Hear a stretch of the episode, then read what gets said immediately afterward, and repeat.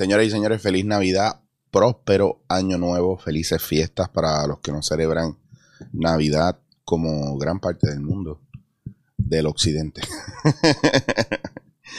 Eh, mira, gracias por todavía estar por ahí pendiente. Eh, este sería el... Este es el último programa del año. Ahora no me acuerdo si este es el último programa del año. Anyway, eh, me imagino que ya abrieron sus regalos, que están contentos. Sé que muchos de ustedes el lunes vuelven a trabajar como yo. Eh, pero disfruten, disfruten hoy, disfruten mañana con la familia lo que puedan. Eh, las cosas, mm, la conjunción, ¿verdad? En estos días de Júpiter, ese evento tan espectacular que se vio, marca una era de varios, varias décadas de conflictos, problemas, de cambio. Digo conflictos y problemas porque para que hayan cambios tiene que haber, tiene que haber, eh, muchas veces tiene que haber pues, caos, confusión, eh, las cosas viejas mueren, las cosas nuevas, ¿verdad? Tienen que, hay, tiene que haber espacio para un nuevo orden. Eh, y a nivel planetario, eso es lo que está diciendo, lo que está marcando es una era de mucho cambio. Y nada, vine hoy a darles las gracias primero que todo, pero sobre todo a... Hay dos temas que quería tocar. El primero es el tema de los cambios, eh, dadas las circunstancias, ¿verdad? Y lo que estamos viviendo ahora mismo y lo que usted está viviendo, ¿verdad? Desde su punto de vista, lo que estoy viviendo yo, lo que vive el vecino, etcétera. Eh, hoy lo voy a hacer lo más relajado posible porque la gente pues toma mi pasión como enojo. Eh, no sé por qué me tengo que explicar o por qué me quiero explicar, pero no me quiero explicar del todo. Lo que quiero es que ustedes, los que no me conocen, que entran aquí, ¿verdad? Porque me oyen de otro lado, me ven en otro lado, se creen que tienen una confianza cabrón y que me conocen de toda la vida. Que eso es lo peor que usted puede hacer con un ser humano. Usted pensar que usted puede, ¿verdad? Marcar pauta y decirle a la otra persona lo que tiene que ser y lo que tiene que hacer. Eh, especialmente cuando usted es una mierda de persona. O cuando, sí, porque la persona, ojo, digo cuando la gente que hace eso es una mierda de persona porque son gente que viven pensando que ellos tienen siempre la razón, que viven pensando que ellos lo saben todo y que aunque son unos fracasados, pues ellos creen que están en éxito. Entonces tienen que tener cuidado. Vean la película de, de Wonder Woman. Es lenta con cojones, pero el mensaje está cabrón. El mensaje está muy cabrón. Es lo único que yo salvaría la película. Es lenta. No, no tengo que tirar spoilers, pero ahí es que tú te vas a dar cuenta y, vas a ver en qué lugar tú estás parado cuando se trata de la verdad y cuando se trata de lograr cosas en la vida. A mí mi abuelo me enseñó, y en paz descanse, mi abuelo me enseñó a mí que yo puedo llegar, subir la montaña más alta del mundo.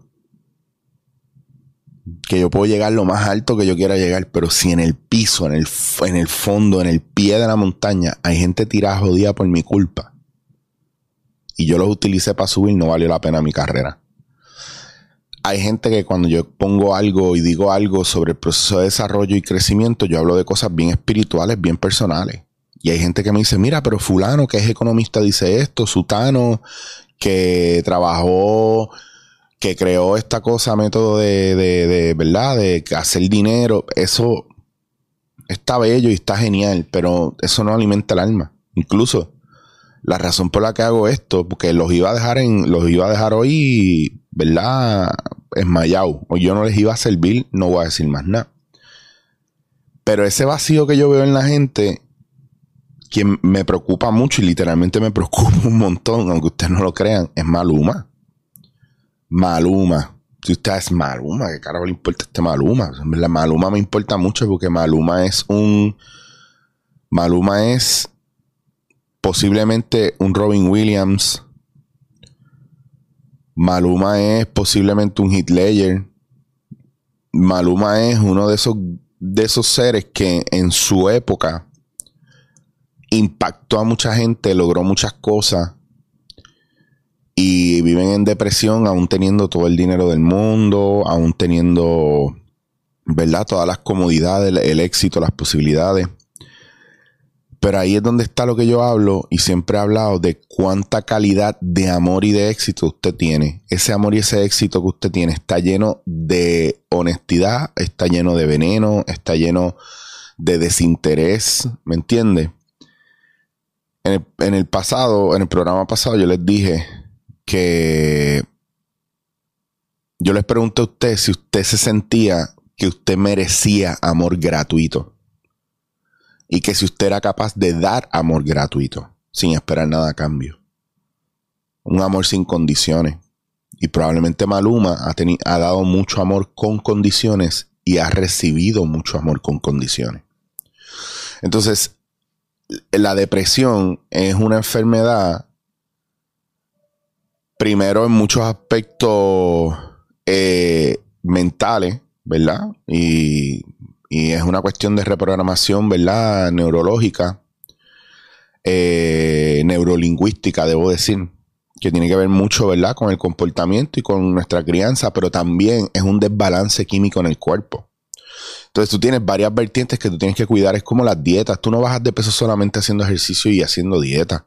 Tú tienes que entender cuál es tu relación con la comida para saber si tu razón de ganar peso es emocional porque hay un proceso que el sistema adopta que se llama psicosomatización o somatización, que es cuando algo mental se transfiere a lo físico porque el cuerpo no sabe cómo registrarlo, desfogarlo. Entonces usted tiene que cuidar mucho eso y usted se tiene que cuidar de eso. Por ejemplo, la realidad, la verdad más jodona y más hija de puta que pueda haber en este mundo Déjame empezar por la gran mentira. La gran mentira que puede haber, la, mentira más grande que hay en este mundo, es que todo lo que le pasa a usted es responsabilidad suya y culpa suya. Esa es la mentira más grande que hay en este mundo. Primero porque usted no es un ser humano individual e independiente. Usted vive en un colectivo como independiente. Segundo, yo sé que usted puede estar de acuerdo o no, pero déjeme terminar esto. Usted sí es responsable de usted y de su desarrollo y de su crecimiento. Usted sí es responsable en conocimiento de muchas cosas. Pero cuando usted es pequeño, que usted confía en la gente alrededor suyo, alrededor suyo pasan muchas cosas. Alrededor, alrededor suyo hay abuso y usted no sabe mejor que eso. Alrededor suyo pueden haber drogas y usted no sabe mejor que eso. ¿Por qué usted se lava los dientes?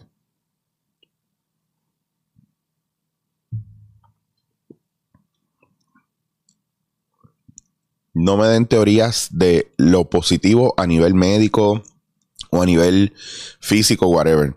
Usted se lavaba los dientes porque su papá, su mamá o la persona con la que usted vivía le decía que si no se lavaba los dientes se le iban a podrir, le iba a apestar la boca, no iba a estar bien, le, metía miedo y usted se empezó a lavar los dientes todos los días. Hasta que creó un hábito y una costumbre. Y eso pasó a ser algo normal. Después, usted descubre que hay gente que vive en el Amazonas, en África, que no tienen pasta de dientes, no tienen cepillo y tienen dientes más blancos que usted. Y usted no entiende por qué tenemos los dientes así. Pues tenemos los dientes jodidos muchas veces por deficiencias en el cuerpo, por comidas procesadas que nos hacen daño, por los azúcares que nos destruyen las encías. Mira, estos dos dientes chiquitos aquí, esto, que parece que están podridos y que me la montan muchas veces por esto esto yo lo tengo así desde chiquito, porque es una deficiencia de esmalte en los dientes. Y yo no me quería hacer los perridientes. ¿Por qué? Porque yo tengo que bregar con que la gente me la monte. Por algo que yo no tuve control de eso hasta adulto y que cuando, y que a mí me faltan dos muelas aquí. ¿Tú sabes por qué me faltan dos muelas? Porque en esa época yo no tuve más de 50 pesos para arreglármela. Porque era 50 pesos para pa quitármela y quitarme el dolor o 1200 para arreglarme la muela. Tú me dices, una persona que vivía casi en la calle. Entonces, a veces nosotros mismos no, sabemos, ¿verdad?, cómo, cómo poder mover nuestra vida y la gente que está en un momento a lo mejor un poco mejor o está peor que nosotros, en vez de ayudar, lo que hace es destruir. Y yo entiendo a Maluma. Y yo sé porque él está en depresión. No sé su historia, no sé qué cosas la provocaron, pero no tiene nadie al lado que le hable de corazón y que lo escuche. Tiene mucha gente al lado que le quiere decir lo que tiene que hacer y que necesita que se ponga las pilas para poder seguir corriendo la carrera, para seguir alimentándose económicamente de él. Ese es el gran problema. Y gente buscando entrevistarlo para coger la noticia de un dito, miren a Maluma, cojanle pena. Y nosotros cogiéndole pena le seguimos haciendo daño. Y nosotros queriendo algo de él le seguimos haciendo daño. Y nosotros atacándolo diciendo, ay, este que es millonario. Y mira cómo, que es la cosa más mezquina. Estamos viviendo en una humanidad que si cae un meteorito ahora mismo, mm, no, no perdemos nada. Porque estamos hechos una mierda de gente. Es como el chamaco que me escribió, que yo le fui borrando los mensajes y descubrí que el tipo, en verdad, era una mierda. Una persona que me escribió, que me puso en el episodio pasado, yo estoy centrado, estás molesto. ¿Por qué estás molesto? Le borro los mensajes. Porque quería hacer la prueba. Le borro los mensajes. Volvió a escribir. Le borro mensajes. ¿Con qué mensaje cerró? Ah, no me has dicho aún por qué estás molesto. Acuérdate que tú estás en sobrepeso y eso te puede hacer daño no estaba en su centro porque buscó atacarme. Un tipo que no sabe que yo llevo peleando con mi peso, que es una cuestión emocional, que llevo bajado 80 libras y no me dan una medalla por haber bajado 80 libras. No, me, la siguen montando porque soy gordo. Que es la, la, cosa más banal y estúpida que usted puede hacer para montarse una persona. Si es pana suyo cercano, chévere. Pero si es una persona cualquiera, usted sabe por qué la gente es acompleja. La gente es acompleja y esta es la gran verdad que les quería decir, la gente es acompleja porque alrededor de ellos hay gente mala que lo que quiere hacer es joder y lo primero que marca es los defectos que ellos ven en el otro para hacerlo sentir menos que ellos mismos. Cuando una persona, a, mí cuando me dicen que yo soy calvo, que yo soy gordo, que tengo los dientes jodidos, que tengo las, las cejas peludas, que tengo un montón de mierdas que me dicen, es porque no tienen más nada que decir de mí. Es lo que ven al principio. Pero a mí no me la pueden montar de hijo de puta, a mí no me la pueden montar de mala fe, a mí no me la pueden montar de egoísta, a mí no me la pueden montar de bruto, ah, chacho, y se les se escocotan. Porque yo me cuido. Y toda la vida yo he tenido que ver con eso. La, la, película de Yankee, cuando a mí Yankee me dio la bofeta, todo el mundo me la monta por eso. Y la gente no sabe el trauma y la depresión que eso me montó a mí, porque eso era cuando yo era chamaquito. Y ahora que tengo 41 años, todavía la gente saca eso como para burlarse de mí. La gente no sabe lo mucho. Yo pude haber acabado mi carrera ahí. Para mí eso fue como una violación. Me dan una bofetada sin que está en el libreto, pero que se, no, se había pautado para que no, no hay que darla. Ningún actor de Hollywood quiere coger bofetada. Y ningún actor tiene que coger bofetada porque esto, esto es actuación. El que la coja, que la coja porque quiere. Y ese día ahí, ese yankee de esa época, ojo, yo no estoy hablando del mismo yankee ahora, para mí yankee ahora es otra cosa y yo me da igual. Pero el de esa época fue bien arrogante y la gente alrededor de él fue bien arrogante. Y se apuntaron una cherry con un chamanguito que no tenía ningún tipo de experiencia, que estaba, quería crecer en esta industria y estaba empezando. Y yo no le desearía jamás a, ni, a nadie que esté empezando una situación como esa. Sin embargo, ha sido tema para la gente burlarse y el más pendejo y el más débil ha querido venir a cogerme por ahí. ¿Y qué yo hago? Hay días que depende cómo esté emocionalmente, contesto. Unos días me encojono y otros días no. Da igual. Ah, te saliste por el techo, no se te puede decir nada. Mm, no, tú no, porque tú no eres mi amigo. Y porque lo que estás buscando es joder. A mí me puede decir cualquier cosa los panas míos que yo sé que son de corazón, pero tú que no te conozco, pile mierda, mm, vale la pena encojonarme contigo. Ese tipo de cosas son las que yo digo que cuando a usted le dicen que usted tiene que ignorar a la gente, cuando a usted le dicen que usted tiene que dejarlo pasar, eso es mentira. Usted no tiene que hacerlo. A veces usted se tiene que parar frente a la persona y escupirle la cara darle un empujón. Sí, sí, lo estoy diciendo yo. Y pueden coger el clip y ponerlo y decir que yo estoy incitando a la violencia, lo que quiera. Si usted está entendiendo eso, sí, pero si usted no está viendo más allá, usted lo que no está entendiendo es que a lo que me estoy refiriendo es que hay veces que usted tiene que hacerle frente a la gente que lo que viene es hacer daño. Porque se lo permiten y siguen haciendo daño, haciendo daño, haciendo daño, haciendo daño. Cuando usted sabe que la persona es su amigo y está jodiendo con usted, porque usted se va a sentir mal. Busque adentro porque se siente mal. ¿Por qué yo me sentí mal con lo de la oferta? Primero, porque de verdad me dieron bien duro. Un tipo que no pelea con nadie. Un tipo que nunca busca pelea. Yo he peleado dos veces en mi vida. El resto, de verdad, lo he evitado. He corrido, han sacado la cara por mí. Sí, porque la gente que me quiere y me conoce, que está conmigo y me ven en medio de que va a pasar algo, saca la cara por mí porque saben cómo yo soy.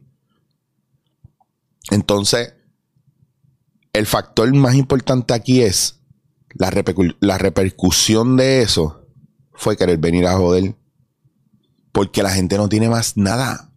Cuando mejor te va, por ahí buscan joderte. Yo estuve casado y me divorcié. Porque la relación se fue a la mierda. No había comunicación. Estábamos distantes los dos. Y me pegaron los cuernos. Y probablemente si yo hubiera esperado dos, tres meses más, yo hubiera pegado cuernos. ¿Y usted me puede creer que me invitan a un programa para montármela porque me pegaron los cuernos? Cuando Francis Rosa tuvo la situación con Bad Bunny y Natalia, todo el mundo le tiró a Francis, todo el mundo le tiró a Natalia. Pero al ídolo Bad Bunny, el que se metió en la relación, el que estaba jodiendo con su poder, nadie le dijo nada porque es Bad Bunny. La gran verdad es que a veces somos nosotros alrededor, o la gran mayoría de las veces somos nosotros alrededor los que somos gente mala. Y tenemos una vida tan miserable que nos encanta hacerle daño a los demás. Que cuando una persona con su Porsche que se lo acaba de comprar y usted no sabe si es millonario o es que por primera vez en su vida tiene 500 mil pesos en su cuenta, lo ve parado en una esquina pues se lo jodió una goma y dice, ah, qué bueno para que se jodan los jodidos ricos eso. Y por eso usted nunca se pega en la lotería y nunca gana chavo.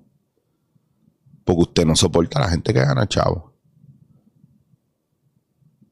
Es una cuestión de envidia tan brutal. ¿Cuán miserable usted tiene que ser para usted venir a meterse a la página de alguien a escribirle un, comentario negativo? Y lo voy a seguir repitiendo.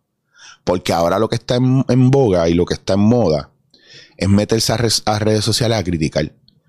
Y están alimentando una bestia salvaje allá adentro que después no lo van a poder detener.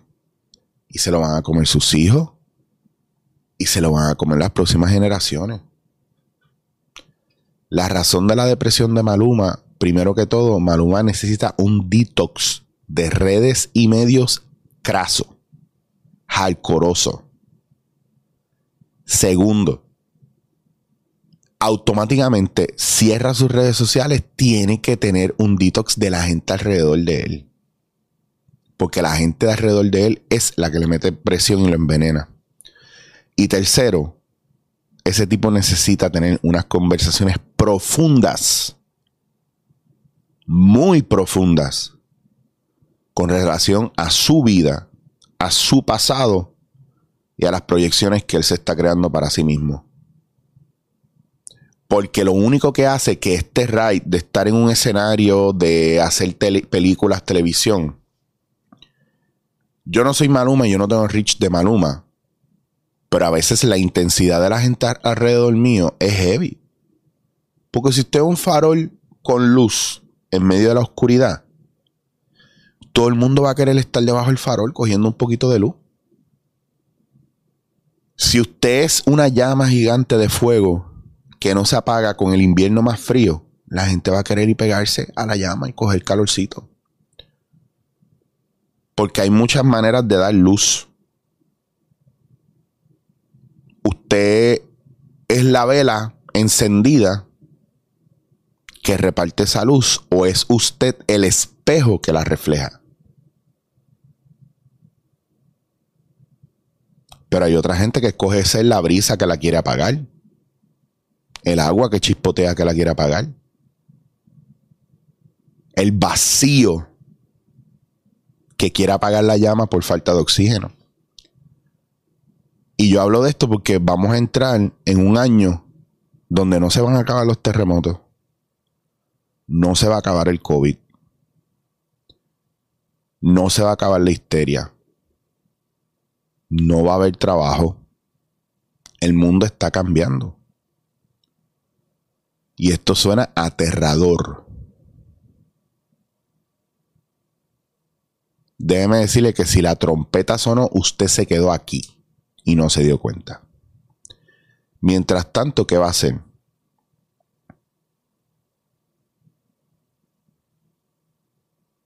Esto no se trata de los demás, se trata de nosotros mismos. ¿Qué vamos a hacer con nosotros mismos?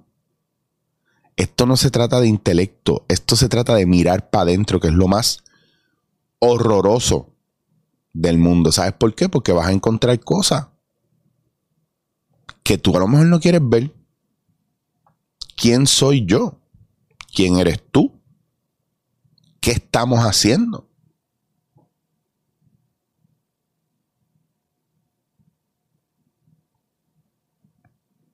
La depresión de Maluma viene también de una, de una falta de búsqueda interna y de una falta de reprogramar todos esos estándares establecidos que nos establecemos o nos establecen y los compramos y los aceptamos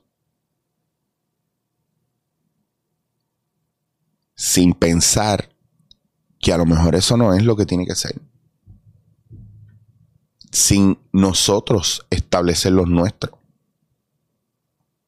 Porque aunque usted no lo crea, la mayor libertad o empoderamiento en este mundo es que usted pueda decir que sí sin remordimiento y con alegría, o que pueda decir que no sin pena ni culpa. ¿Usted puede ejercitar eso? Yo todavía estoy tratando. Y nadie en este mundo está balanceado. Pues si usted se mete en una cueva donde nadie lo ve y nadie le alcanza, y usted dice que está balanceado, yo diría que usted no está balanceado, carajo. Métase en medio de la gente. Viva el día a día en este mundo.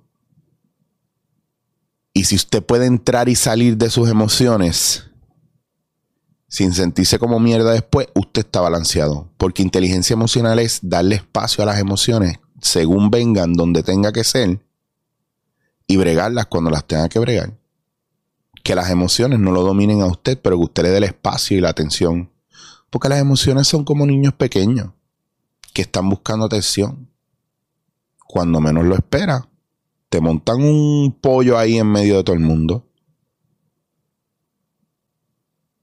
Usted no está centrado y mucho menos en este mundo. Están pasando muchas cosas. No viva pensando que usted es un yogi de la era de cuando se metían en el Himalaya y nada los tocaba. No estamos viviendo esos tiempos ya.